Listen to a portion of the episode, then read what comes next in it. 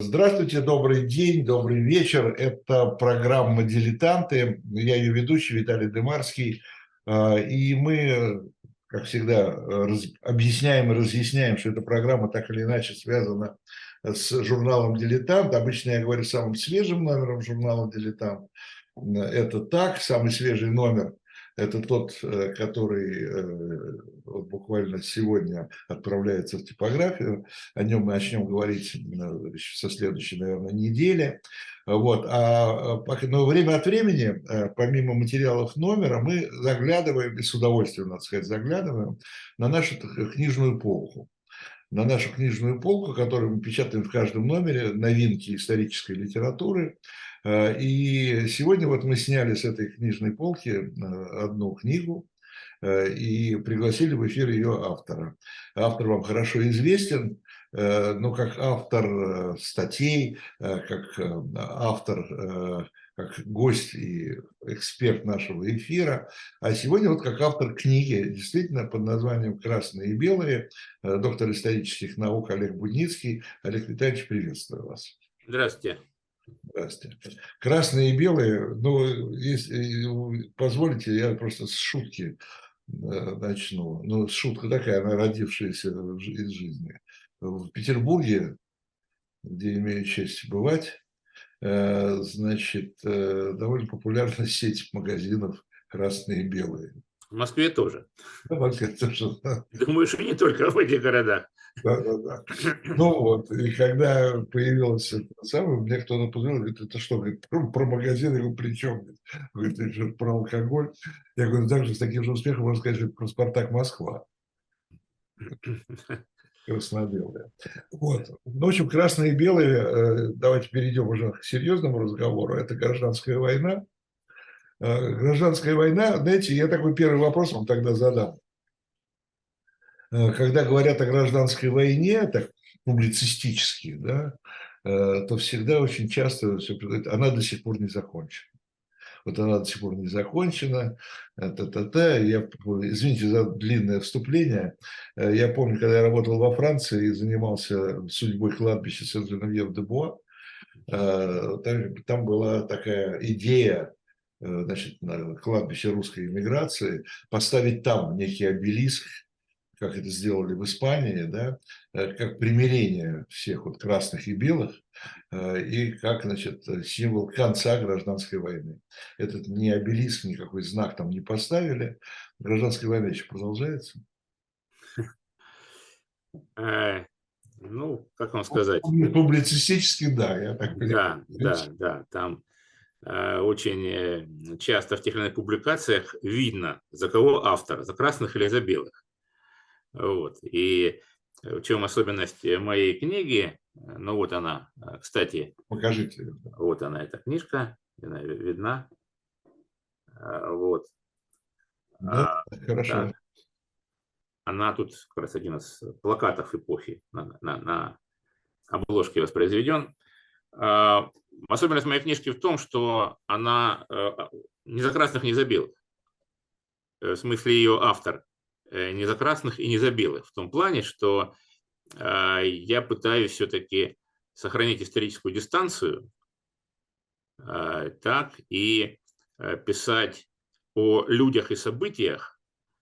А, ну, это мифология, конечно, что история всегда беспристрастна, да, и, наверное, чувствуется, кто симпатичен, а кто не симпатичен э, все-таки. Но, тем не менее, эта книжка написана принципиально по-другому, чем там это когда-то делалось, да и делается иногда сейчас.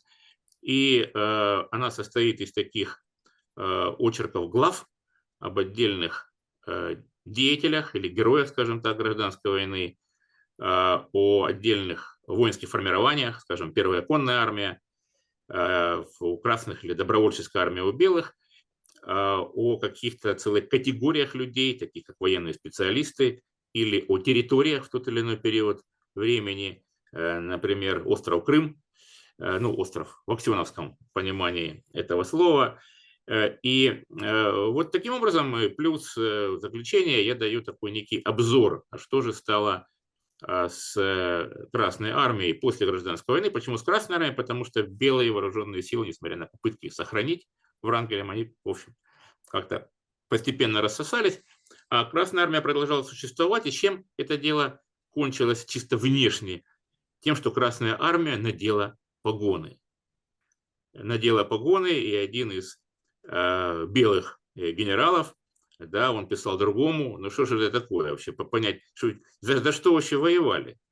Ведь за эти самые погоны, погоны вырезали иногда у пленных на плечах из кожи, да, и золотопогонник это было совершенно ругательное слово. И вдруг Красная Армия стала золотопогонной, ну, в своих э, высших э, командных эшелонах. И вот такой обзор, э, как Красная Армия дошла до жизни такой, она так и называется, от погон до погон, символы и идеалы Красной Армии. Ну, это завершающая глава книги. А так это э, портреты исторически перемежающиеся. Да? Тут нет раздела красные и белые, а, и люди идут через, э, так сказать, персонажи Э, через одного, что называется. Ну вот могу открыть э, оглавление, и здесь начинается адмирал Колчак, верховный правитель России, а дальше Лев Троцкий, вождь Красной Армии. Э, потом добровольческая армия, потом глазами врага, Красная Армия, год 18 генерал Антон Деникин, коммунисты генштабисты, ну и так далее. Далее по списку. Так, кстати, вот глазами врага, это с моей точки зрения одна из интереснейших глав в книжке. И что это за враг? Это генерал Борис Героа, генерал генерального штаба, э, который был мобилизован в Красную армию, э, и он э, потом сбежал. Значит, сбежал и прибыл в Париж, известный вам не понаслышке, да, где было русское политическое совещание такое, которое пыталось как-то представлять интересы России на Версальской конференции. Ну, допущено, конечно, деятели его не были. Но там была масса комиссий, которые занималась разными вопросами. И э, Геруа составил для этого совещания записку о Красной Армии, о ее состоянии. Это вот такой моментальный э, портрет, сделанный человеком профессиональным как бы изнутри. Это чрезвычайно интересно. И особенно интересно, что Борис Геруа был художником-любителем. Он из известной семьи французских э, архитекторов, э, когда-то прибывших в Россию. И э, на протоколах этого совещания я нашел на полях, я не мог понять, кто это рисует. Замечательные такие Э, полушаржевые рисунки деятель. Это вот он, конечно, несомненно. Э, вот, да, я, у меня опубликовано в, в одной из э, моих книжек о русской эмиграции.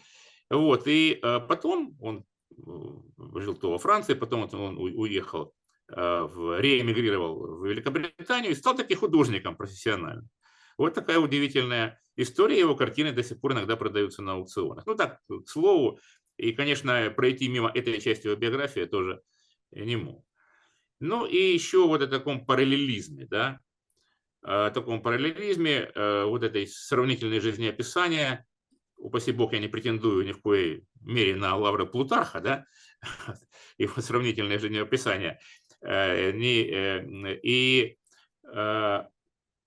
вот были советские книжки, такие книги моего детства, да, там полководцы гражданской войны, герои гражданской войны.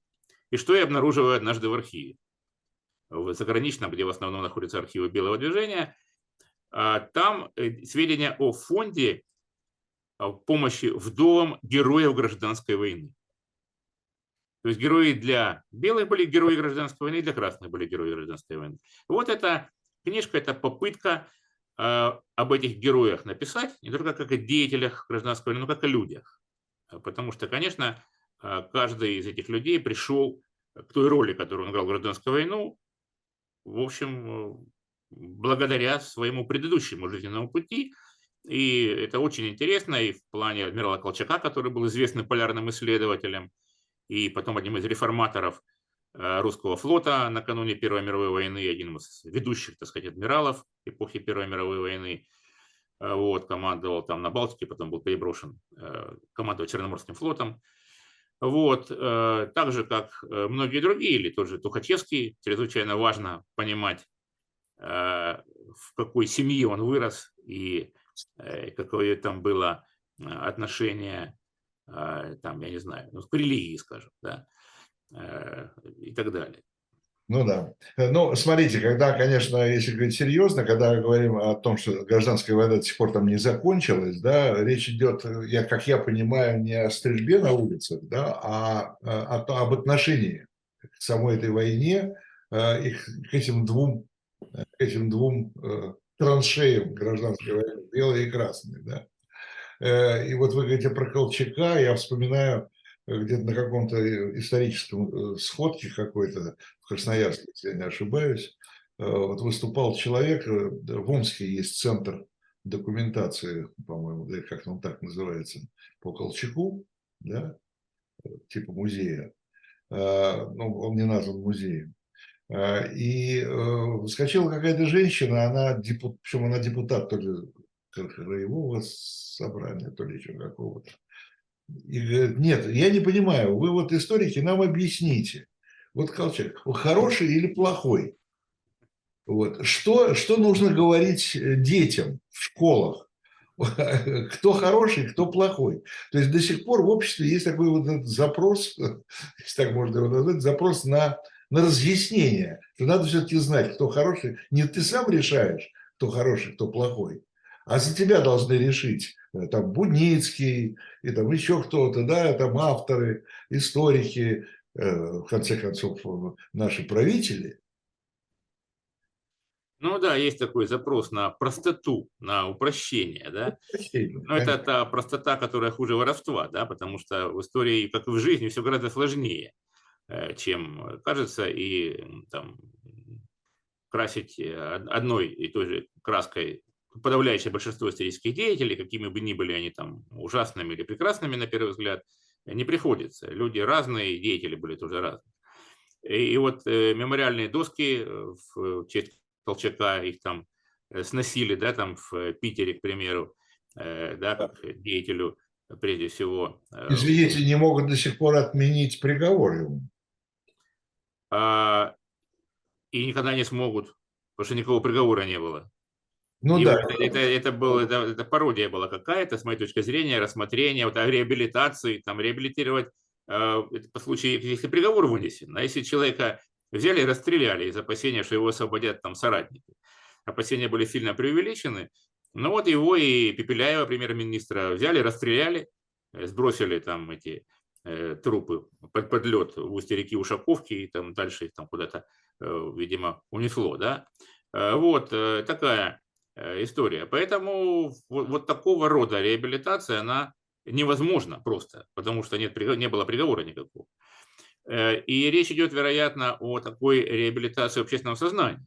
Хотя бы. Потому что на протяжении десятилетий рассказывали, что Колчак был, так сказать, злодей, Э, что были там расстрелы, сжигали деревни. Это чистая правда.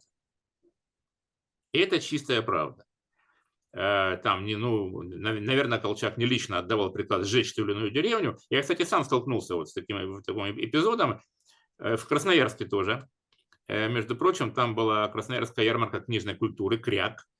И там презентовалась моя книжка, которая называлась «Деньги русской эмиграции. Колчаковское золото». Там сейчас, кстати, вышел популярный вариант, такой «Золото Колчака» называется, в той же серии, что и э, «Красные и белые». И э, я там рассказывал о финансовых сложностях, с которыми столкнулось белое движение, в частности, колчаковское правительство, потому что денег не было, помогали там э, союзники снабжением, особенно после окончания Первой мировой войны, когда уже никому не нужно было эта масса вооружения и обмундирования, но денег денег не давали. И тут какая-то женщина говорит, что вы рассказываете про их финансовые сложности? Вы, вы не представляете, что они тут творили. Да? Это вот такая память. Не знаю, то ли память поколений, то ли э, это вот то, что вошло в плоть и кровь вместе со школьными учебниками. Но с таким же успехом, если мы говорим о сожженных деревнях и расстрелянных, э, можно говорить и о красных, ровно о том же. И какие-нибудь такие голубые, условно, герои вот этого пантеона э, красных, там Михаил Фрунзе, скажем, не говоря уже о Тухачевском, они без тени сомнения сжигали ту же деревню, расстреливали, так сказать, тех, кто поднимал оружие против советской власти, то есть в превентивном порядке. Это практиковалось нередко. И это хорошо документировано, есть масса телеграмм. И сам э, вождь советского государства Ленин, откройте 35-й том собрания сочинений синего этого полного, при советской власти издававшегося, и почитайте, какие указания давал Владимир Ильич вывести там за город всех там спекулянтов, проституток, этичных контрреволюционеров и расстрелять. Ну, за что проституток вообще и так далее, да? Вот, так что э, это телеграмма Евгении Бош.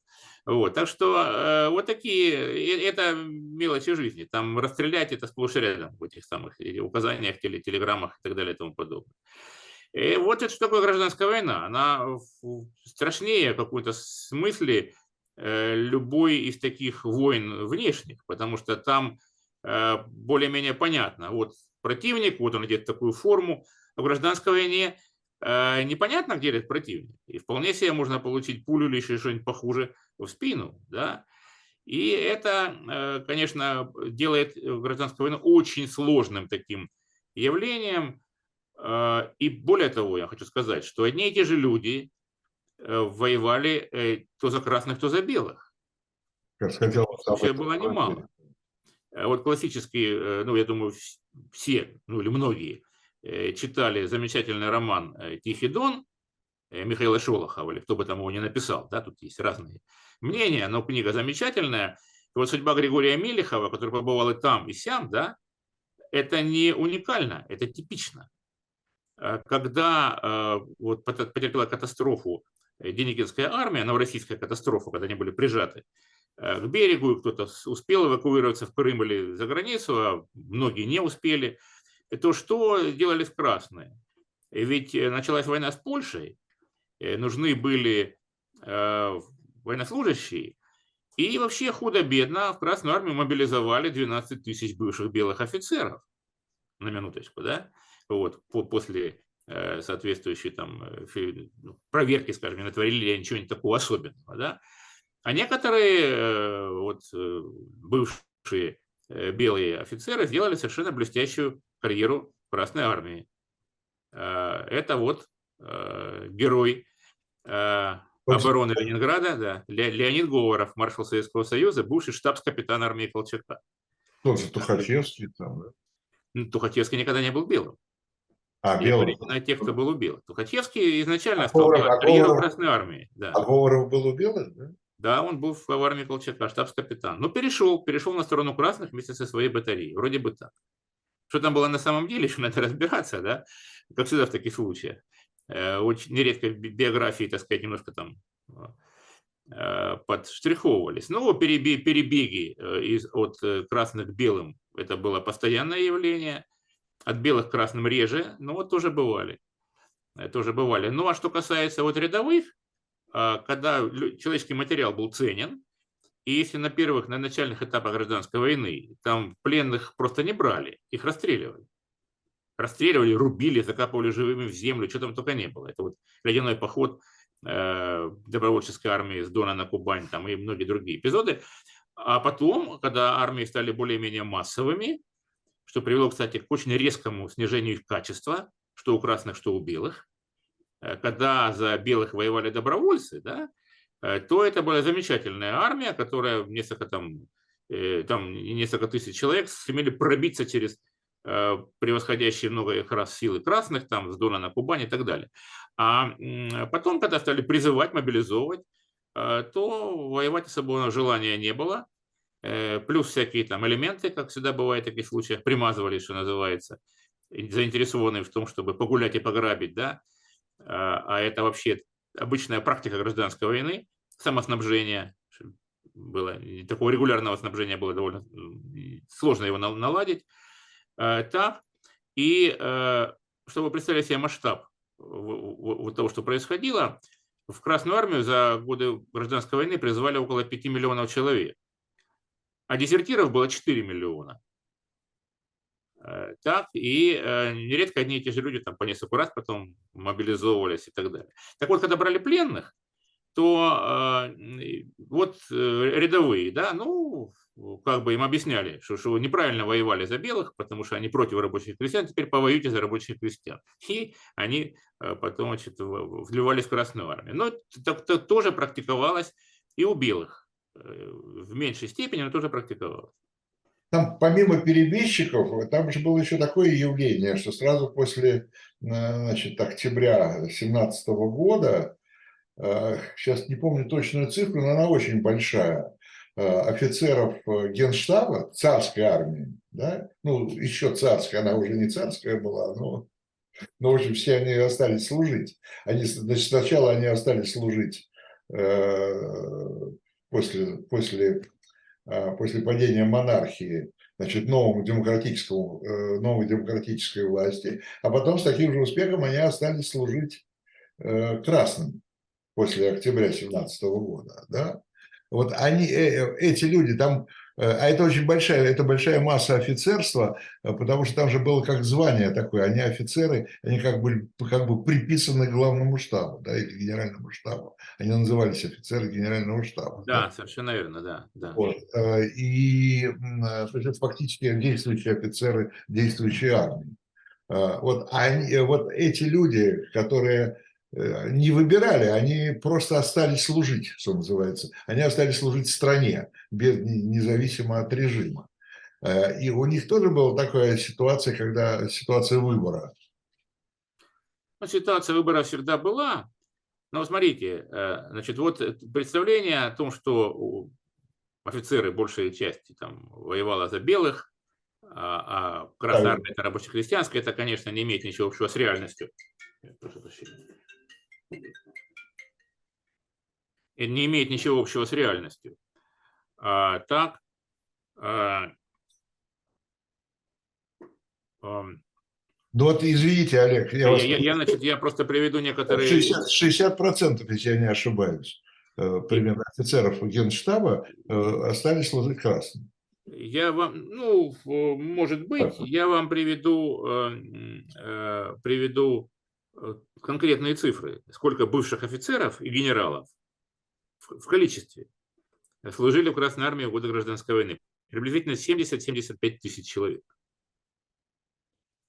А так, э, более того, все командующие фронтами у красных, кроме э, Фрунзе, да, э, который был дальше прапорщика, не, не пошел в период Первой мировой войны, так, э, э, они были э, бывшими офицерами, генералами генерального штаба, ну, за исключением Тухачевского, который не был э, генштабистом. Так?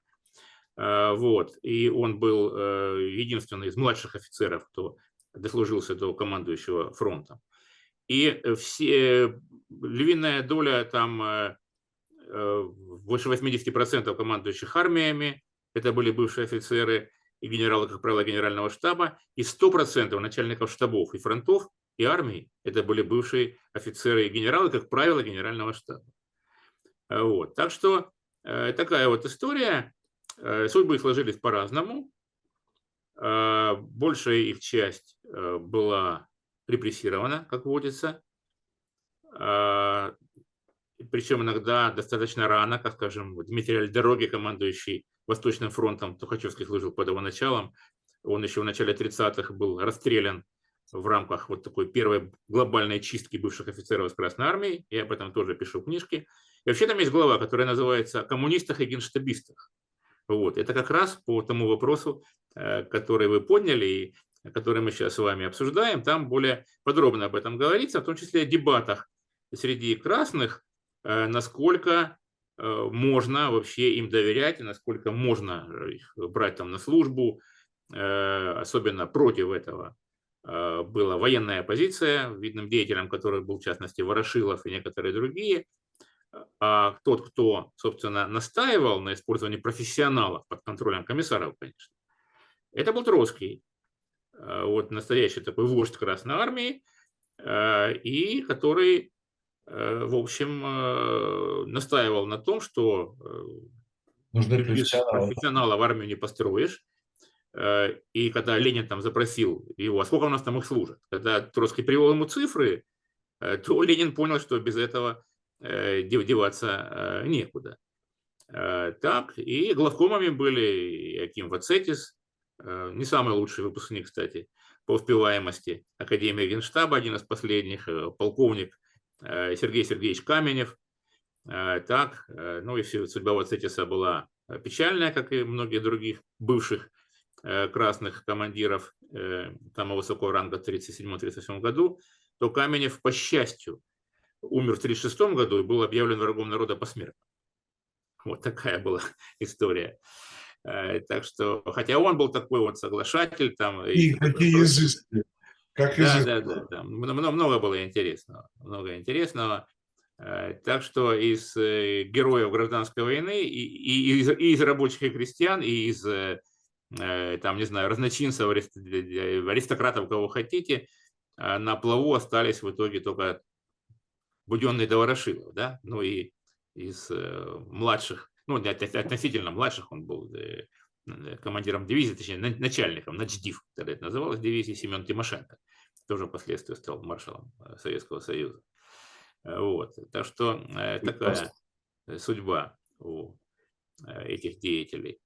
Ну, Буденный, Буденный то он какой-то мелкий же какой-то был, да? Он, кто там был? Я уже сейчас не помню, да? Нет, ну Буденный в дореволюционной это армии, он был там вахмистр, и, и, и он не, не, и так далее. Но он был не совсем не такой простой, как некоторым кажется. Он ведь э, служил в офицерской кавалерийской школе в э, Петербурге, э, и он, в общем, понимал, как надо себя вести в тех или иных случаях. Был, конечно, такой профессионал настоящий и самородок, безусловно. Вот. Ну, потом как-то уже современная война, современная технология, что называется, его опередили. Он во Вторую мировую, Великую Отечественную, он, увы, не сыграл. А есть, а есть какие-то общие сведения э, по поводу, ну, я не знаю, что они есть, конечно, э, по поводу того, сколько погибло в этой гражданской войне людей с обеих сторон? Ну, можно сказать, если есть по... Есть оценочные, значит... Оценочные, понятно. Оценочные, да. А, ну, ориентировочно, такую цифру назвать, точно цифры нет, и никогда не будет. Около 300 тысяч человек с обеих сторон. 300? Около 300 тысяч человек. 300 тысяч. Ну да. Причем часть этих потерь – это, вероятно, не чисто боевые потери, а потери от болезней.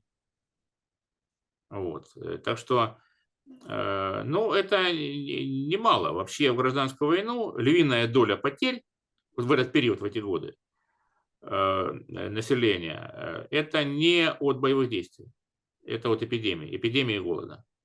Но особенности от эпидемии. Это же время испанки, гриппа, и это время тифа. Вот, эти вот две, две страшные болезни, они унесли жизни миллионов людей миллионов. Гораздо больше, чем а, потеряли обе. Да, но я сказал обе э, противоборствующие стороны. Надо понимать, что гражданская война – это более сложная картина, чем только противостояние красных и белых. Э, там э, были различные национальные движения. Так, ну, наиболее известное, конечно, на Украине, то, что называют петлюровщиной, да, вот, такой был советский термин так, и были различные национальные движения. Быть, собственно, независимость провозгласили республики Закавказья, Армения, Грузия, Азербайджан. Была э, независимость Финляндии признанная, э, собственно, советской как бы, властью, но там, тем не менее, происходили э, бои тоже красных и белых, и внутри, так сказать, с точки зрения внешней угрозы. И разные были представления о границах, где заканчивается граница Финляндии, где начинается граница России, э, Прибалтийской республики, да, э, провозгласили независимость. Э, и, в общем, там тоже шла, шли довольно ожесточенные сражения. Плюс надо понимать, что были же идеи независимости казачьих областей, и Дона, и Кубани в особенности – Э, так что и с этими самостийниками, так сказать, боролись белые. И э, когда говорят о гражданской войне, то представляют такое противостояние красных и белых. Э, это были такие треугольники. Например, с теми же войсками Украинской Народной Республики, петлюровскими, да, воевали и красные, и белые. И для белых они были такие же, еще, может быть, худшие противники, чем для там, красных. Ну, адресую Белой гвардии Михаила Афанасьевича Булгакова, да, там это вот замечательно все э, описано, ну, есть много произведений на эти э, темы. Э, так и плюс разного рода бандформирования, разного рода анархи... атаманы, которые вообще никому не подчинялись и никем не контролировались. ну как атаман, вот Семенов, например, Григорий Семенов, который формально подчинялся Колчаку, на самом деле это было совершенно самостийное какое-то образование там в Чите. Достаточно вспомнить эпизод, когда он остановил просто золотой эшелон золотом, э, который шел в Владивосток, чтобы дальше отправить его за границу под залог, там, под кредиты там и прочее. Он его просто захватил. 40, на 43,5 миллиона рублей золота. Причем его, значит, под артиллерийский салют эти э, золото перегрузили там на э, телеги, грузовики, отвезли, значит, местное отделение Госбанка, и э, самый Семенов э, тратил их на содержание своего воин, воинства и другие цели. Э, в том числе 7 миллионов барону Унгерну, например, передали э, для того, чтобы он э, поднимал монголов на борьбу с Третьим интернационалом. Такая была идея, среди прочего. Там была масса экзотики всякой в годы гражданской войны, но экзотики кровавой. Кстати говоря, из, э, вот, если говорить о самом свежем номере, это уже все-таки вышедший апрельский номер, и продолжение будет в майском номере, который вот буквально сегодня сдаем в печать. Э, довольно интересная судьба. От... Его по-разному называли, в том числе атаманом Аненков. Э, Аненков, не имевший никакого отношения там, к художнику Аненкову, да, как я понимаю, вот. Но человек, который совершенно такой самостийный, нет, да, и внутри этого белого движения кто-то считал его героем, а кто-то считал вообще это э, недисциплинированным и вообще разлагающим э, всю ситуацию в, э, значит, в движении таким атаманом, скорее, скорее, скорее чем, э, чем, чем офицером, который значит, должен устанавливать некий хоть какой-то порядок в, этой, в армии. Да. Ну, он и был атаман, безусловно, да. Там а, Аненков, Калмыков еще хлеще был персонаж, да. Иван Калмыков на дальнем. Так что там Я а просто... в Украине там зеленый тютюник, там кого там только не было, да. Это для того, это я просто... Козырь Зырка там и так далее. Это да, просто я напомнил для того, чтобы, э, в том числе и напомнить о том, что эта программа называется «Дилетант», я имею в виду, э, отсылаю вас к журналу. Отсылаю к журналу, там есть, есть и об этом тоже. Э, Олег, еще один такой вопрос. Я там вот в самом начале говорил про Сен-Женевьев. Это такое, там, там, кстати говоря, коллективные захоронения белых есть там отдельных э, образований, там казачьих, и не только казачьих. А, а есть примерное представление, э, сколько людей эмигрировало. Ну, не всего, конечно, из, из послереволюционной России, а именно вот кому удалось э, уйти за границу. И, кстати не только в Европу, там еще и в Китай же уходили на да, да, да. Из, из белого движения. Ну, я вам не назову э, общую точную цифру, даже приблизительную. Самая крупная одномоментная эвакуация – это армия Врангеля. Это ноябрь 2020 года из Крыма, э, когда вот на 126 судах, да? Это знаменитый бег, да? Да, бег, ну, конечно, фильм замечательный, конечно, но я хочу сказать, что вот эти сцены, которые и, и, и там, и вот в фильме там «Служили два товарища», еще более замечательным, э, с Высоцким, да, там эти вот э, штурмом там берут э, суда и прочее, это все никакого отношения к реальности не имеет. Эвакуация была организованной. И, в принципе, кто хотел уехать, практически все уехали. Практически все уехали, уплыли точнее, да. Так вот, там было примерно ну, тут я могу даже назвать более точную цифру, около 146 тысяч человек. Из них около половины это были военнослужащие. Остальные были там гражданские люди, члены семей и так далее. Около 70 тысяч. Это самая крупная такая одновременная э, эвакуация. Э, из Одессы в апреле 2019 года была крупная эвакуация. Ну, сколько там тысяч было военнослужащих – и сколько из них вернулось все-таки в Россию воевать дальше, сколько ушло, э, я сказать затрудняюсь. Э, была вот в марте 2020 года вот Деникинская, э, Деникинская катастрофа, в самом деле катастрофа, когда там часть ушла в Крым, а часть и дальше там за границу. Ну и вот формирование ну, умершего по дороге Капеля, 20 год уходили в Китай, там, Войцеховского и так далее. Семенова того же. Ну, речь идет в общей сложности, совершенно очевидно, что это было больше 100 тысяч, и, возможно, не одна сотня все-таки даже тысяч человек, бывших военнослужащих в той или иной степени в форме сражавшихся в рядах белых. Плюс были те кто сражался в рядах воинских формирований, не белых, но антибольшевиков. Э, это были деятели так называемой демократической контрреволюции с легкой руки Ивана Майского, э, одного из э, министров вот этого комитета членов учредительного собрания, а впоследствии известного советского дипломата, посла в Лондоне и академика, ну, который тоже посидел как английский шпион, но а чей же еще раз, был послом, так, значит шпион. Вот, это уже было после войны. А, вот, а, так, и плюс э, вот деятели национальных движений разных. Ну, больше всего, конечно, украинского, и э, украинского, были белорусского, и вот, закавказского и так далее. То есть э, это очень такая пестрая картина, и э, точную цифру не назовем, это был крупный сегмент эмиграции крупный сегмент иммиграции. Вы сказали, что, собственно, уехали все, кто хотели. Да. Да? А кто остался? Э, для них участие в гражданской войне потом аукалось? Аукалось еще как, и даже не участие аукалось. В Крыму начался красный террор, несмотря на обещания там всяких амнистий. И более того, даже те, кто не служил в армии, но был бывшим офицером, их расстреливали.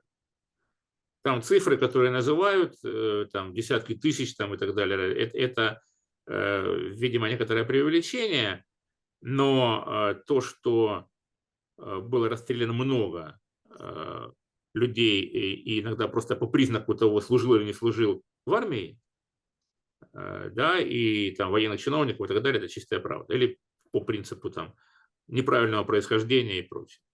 Но вообще вот это вот происхождение социальное имело колоссальную роль в советской э, России. Если смотреть э, протоколы судов, э, вплоть до военного и послевоенного времени, там в описании всегда написано, что, допустим, там из кулаков, из дворян, сын торговца, дочь там офицера и так далее и тому подобное. Это вот была такая черная метка, клеймо на всю жизнь. И при рассмотрении тех или иных дел это сразу было, если не состав преступления уже, то Э, отягчающие обстоятельства.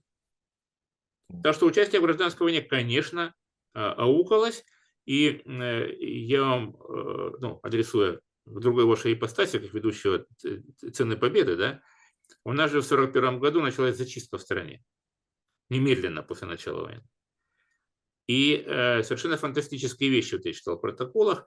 Э, там, скажем, э, судили участников каких-то восстаний, там, в, в, в Пермском э, крае 18-19 годов. Где-то были их списки, но люди, поскольку они жили, были на свободе, видимо, уже они что-то свое там отбыли или были амнистированы и прочее. Э, и, и, или там в э, Северном, в Архангельской области и прочее, прочее. Там э, э, забирали этих самых участников восстания против советской власти, судили, как правило, расстреливали. На всякий случай, в превентивном порядке. Э, вот. То есть это э, тянулось э, десятилетия, да, и это было вот э, контингент, состоящий на учете. Вот, собственно, этот подучетный элемент, и его репрессировали в первые же недели и месяцы войны, чтобы, э, как считали власти, видимо, обеспечить устойчивость тыла. 41 года, Да, да, да, 41-42 год, да. Ну да, ну там чистки большие шли, там же еще плюс ко всему там немцев, да, вылавливали. Ну это по этническому, да, немцы, эстонцы, финны, там, ну, ну то есть это э, национальности враждебных э, Якобы. государств, государств, да, значит, но потом и просто уже те, которые э, были сочтены нелояльными советской власти, ну, известная история, крымские татары и там целый ряд народов Северного да. Кавказа. А, возвращаясь к гражданской войне, а, ну, я, вряд ли это возможно, хотя почему нет, через вот судьбы отдельных, э, отдельных героев этой войны, героев с обеих сторон. А, Нет, вот вообще есть так попытки анализа, почему белое движение, белому движению не удалось сплотиться, что ли, да? Там, там внутренние разборки, внутренний конфликт, по-моему, были такие, что они во многом помешали, помешали им добиться какого-то успеха в этой гражданской войне.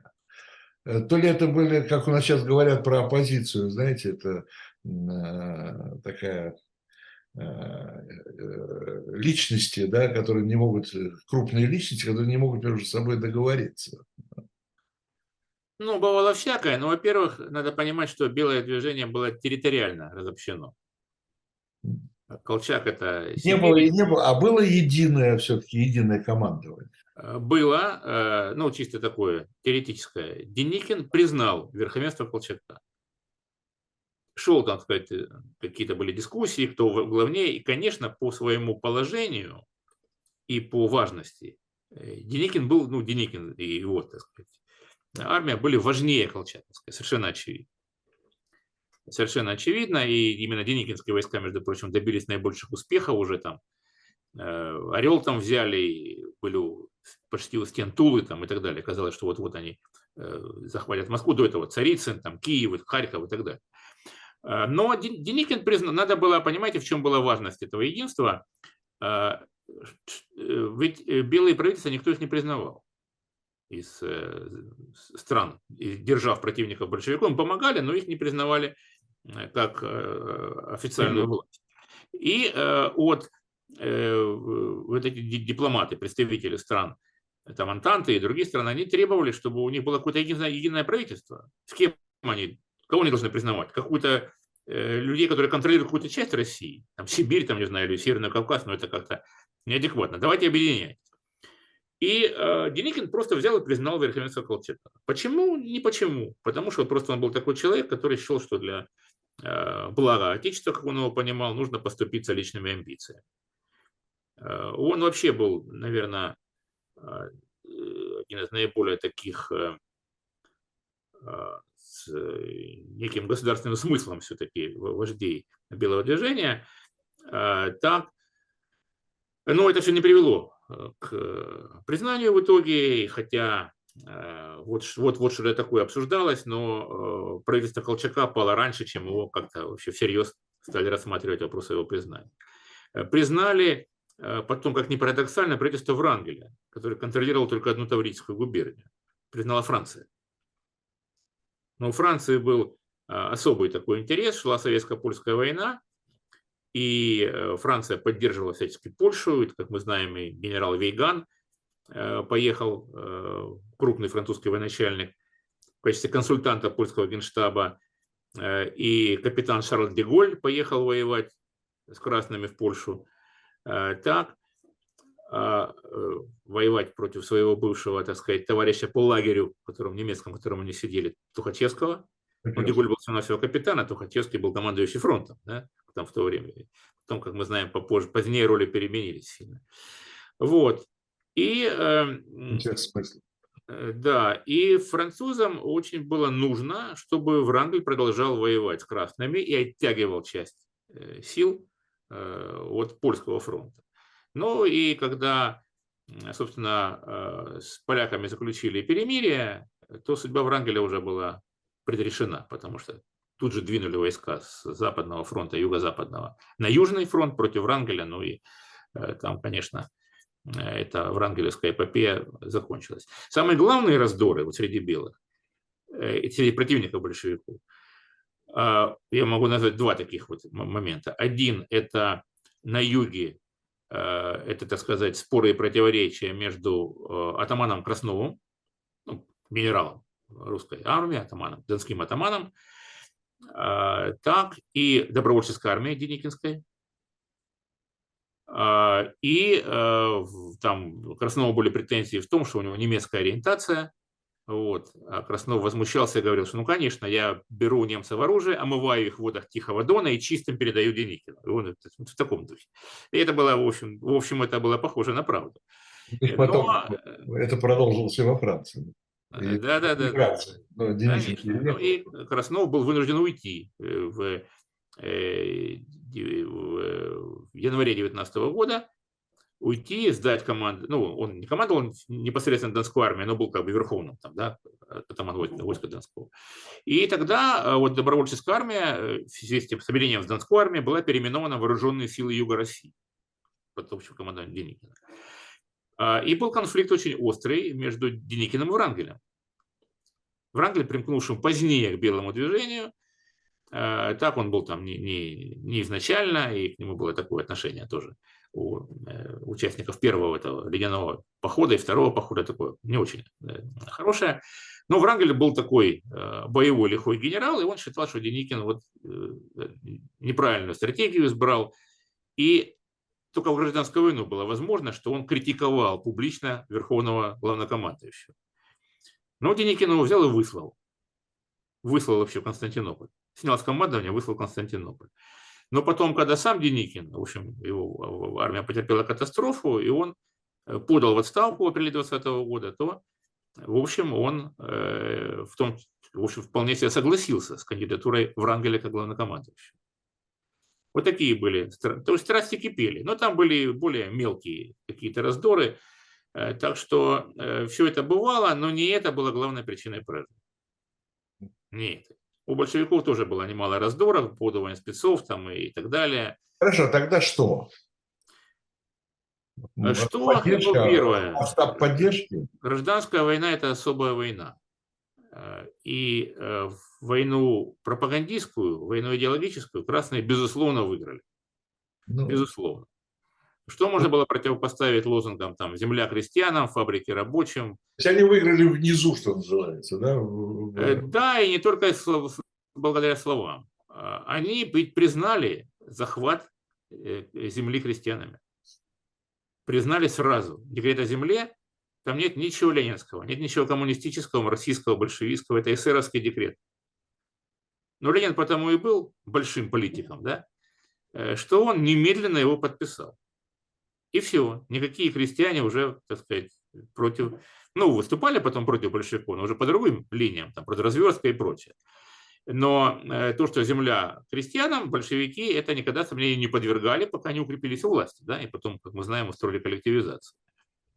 Но что касается э, белых, они были таки, такими легитимистами, но не в том плане, что они были за восстановление монархии. Это, это неправда чистой воды. Там, они не были монархистами, и даже если были в душе монархистами, то за восстановление монархии никто не ратовал.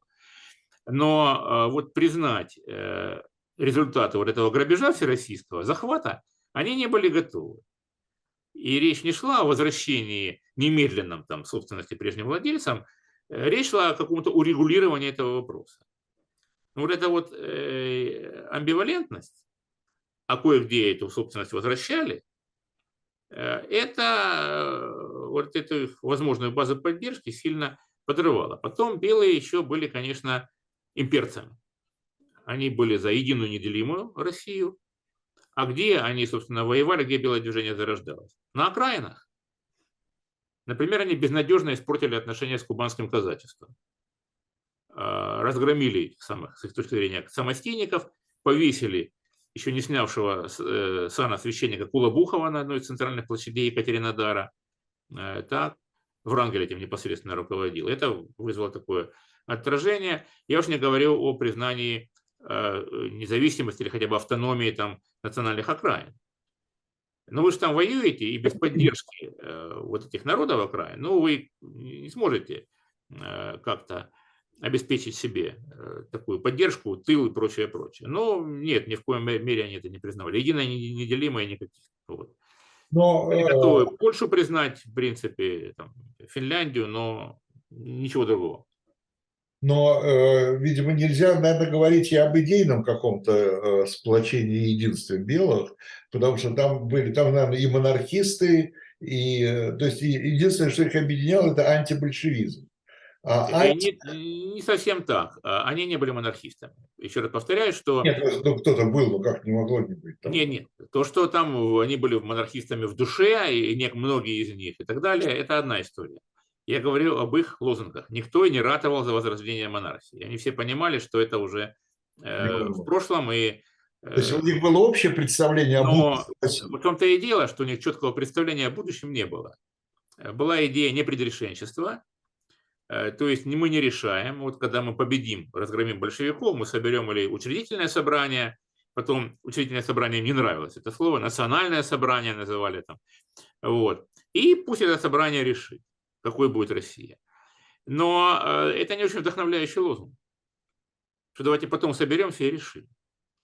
Большевики сразу обещали счастье на земле, да, вот.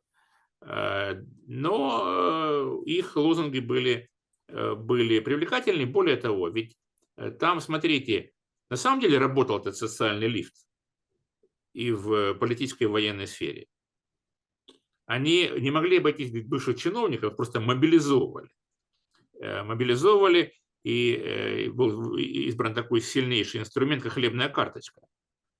В эпоху дефицита и голода Ленин говорил, что вот хлебная э, монополия, хлебная карточка, вот то, что заставит их всех на нас работать. И это удалось. Так и в армии, значит, там была часть добровольцев, между прочим, от бывших офицеров, которая пошла служить. Потому что что такое э, революция? Тысячи новых вакансий, как говорил еще месье Толеран, да? И это привлекательная история. Многие действительно сделали феноменальные карьеры.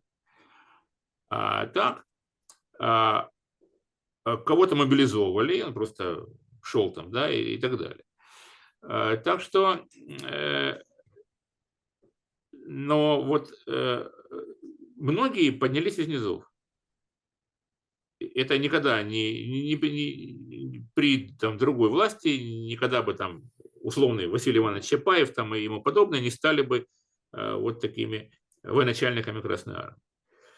Э, и эта власть, э, при всем, э, при том, что мы теперь знаем, во что это все вылилось и обернулось, последствия для тех же народных масс, да, вот, как в известном советском анекдоте, но уже более позднего времени, что при капитализме эксплуатация человека человеком, а при социализме наоборот. Да? Вот. Но э, как бы это очень быстро вернулось, обернулось именно в такую, в, в эту форму, э, когда сформировался этот новый класс, но это было потом. А пока можно было вот к этому новому формирующемуся классу властному примкнуть и сделать там карьеру. И это была такая демократизация власти в прямом смысле этого слова, то есть когда Демос э, пришел э, во власть. И Демосу это понравилось. Да, нравится до сих. Ну, понятное, понятное дело. Да. Там, правда, так сказать, эти инструменты этой власти были странные, но неважно. Это уже другой вопрос, это другая, другая проблема.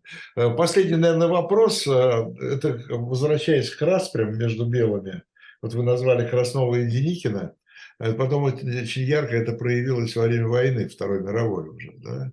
Да, да, да, да, да. А потому Совершенно что... верно. Краснов стал начальником третьего управления казачьих войск, да, главного, да. главного управления казачьих войск э, нацистского, да. Да, а, а, Деникин, а Деникин, Деникин отказался категорически сотрудничать. Он отверг, к нему приходили Власов, от Власова, и он отверг. Ты рассказывал, да, да, да. Вот у меня долгие были беседы, я встречался с его дочерью, с Мариной Деникиной. С Мариной Грей, да? Да, да, Мариной Грей Деникиной, и она жила под Парижем, ну, жила под Парижем, э, она жила в городе Версале. Ну да, так ничего, да. Рядом с дворцом. Вот, она, как раз, это, она была свидетельницей того, как приходили власовские эмиссары, значит, предлагая Деникину служить, да он их выгнал, как по ее словам, там как было на самом деле неизвестно, но в случае она отстаивала эту, а, эту. И, кстати, в отличие от других э, белых э, генералов, от многих, Деникин как-то такой общественный, э, через общественную реабилитацию, что ли, прошел. Там были его, его э, дневники были опубликованы, да, и как-то и он... Ну, не дневники, он же был вообще писателем, военным писателем. Он до революции очень много публиковался под псевдонимом Ив, Иван Ночин. Вот. Э, э, он был сторонником реформирования армии, и там был такой человек очень активный. В этом плане он опубликовал очерки русской смуты в пяти томах. Да, ну это известно. В 20-е годы. Вот это его главный труд написан прекрасным языком, и, и очень самокритичный, самокритичный по отношению к белому движению в том числе, да, ну, прежде всего. А, так, и, и это без этой, этого пятитомника невозможно себе представить изучение истории гражданской войны, конечно. И потом у него есть замечательная книга «Путь русского офицера», это его как бы автобиография, э, очень интересная тоже, это посвященная э, периоду, э, собственно, еще до, до Первой мировой войны. Вот он, она не но там очень интересно тоже и прекрасно написано. Он же вообще Деникин из Э, он э, э, внук крепостного. Внук, да, собственно, его отец, он родился это крепостным, да, и выслужился там до майора пограничной стражи, и они жили с, после смерти отца с матерью на нищенскую пенсию. Так что Антон Иванович с детства там подрабатывал уроками, и комнату там они сдавали, и все такое прочее. Э, но это очень... Э, э, об этом я пишу в книжке, кстати говоря, один из самых больших там очерков это о Деникине. Вот. Это, конечно, был человек незаурядный, и он прошел безумный конкурс и поступил в Академию Генерального штаба. Там были безумные просто конкурсы как верблюду через угольное ушко пройти туда. Потом поступил, э, и как-то у него там не заладилась учеба, его отчислили, он еще раз поступил. Это, вот это уже просто феномен. И закончил уже вполне себе прилично. Вот э, обо всем этом и о многом другом вы можете прочитать в книжке «Красные и белые» э, Олега Будницкого, которому мы благодарим за сегодняшнюю беседу. Э, и за наш сегодняшний эфир. Э, кроме всего прочего, покупайте книжки, э, исторические книжки, много интересного. Их много, кстати, на исторических книг на дилетант, шоп дилетант, ой, господи, дилетант шоп медиа, по-моему, так, или шоп дилетант. Я вдруг спуталось. Но вы, я думаю, что далеко найдете. И самое главное, конечно, не забудьте вместе с книгой Будницкого купить журнал «Дилетант». Вот. Там, там не только об этой книге, там вы найдете и другие интересные книги. И, кстати говоря, статьи самого Олега Будницкого на темы, не только связанные с гражданской войной. Это была программа «Дилетанты». Спасибо, до встречи через неделю. Всего доброго. Всего доброго.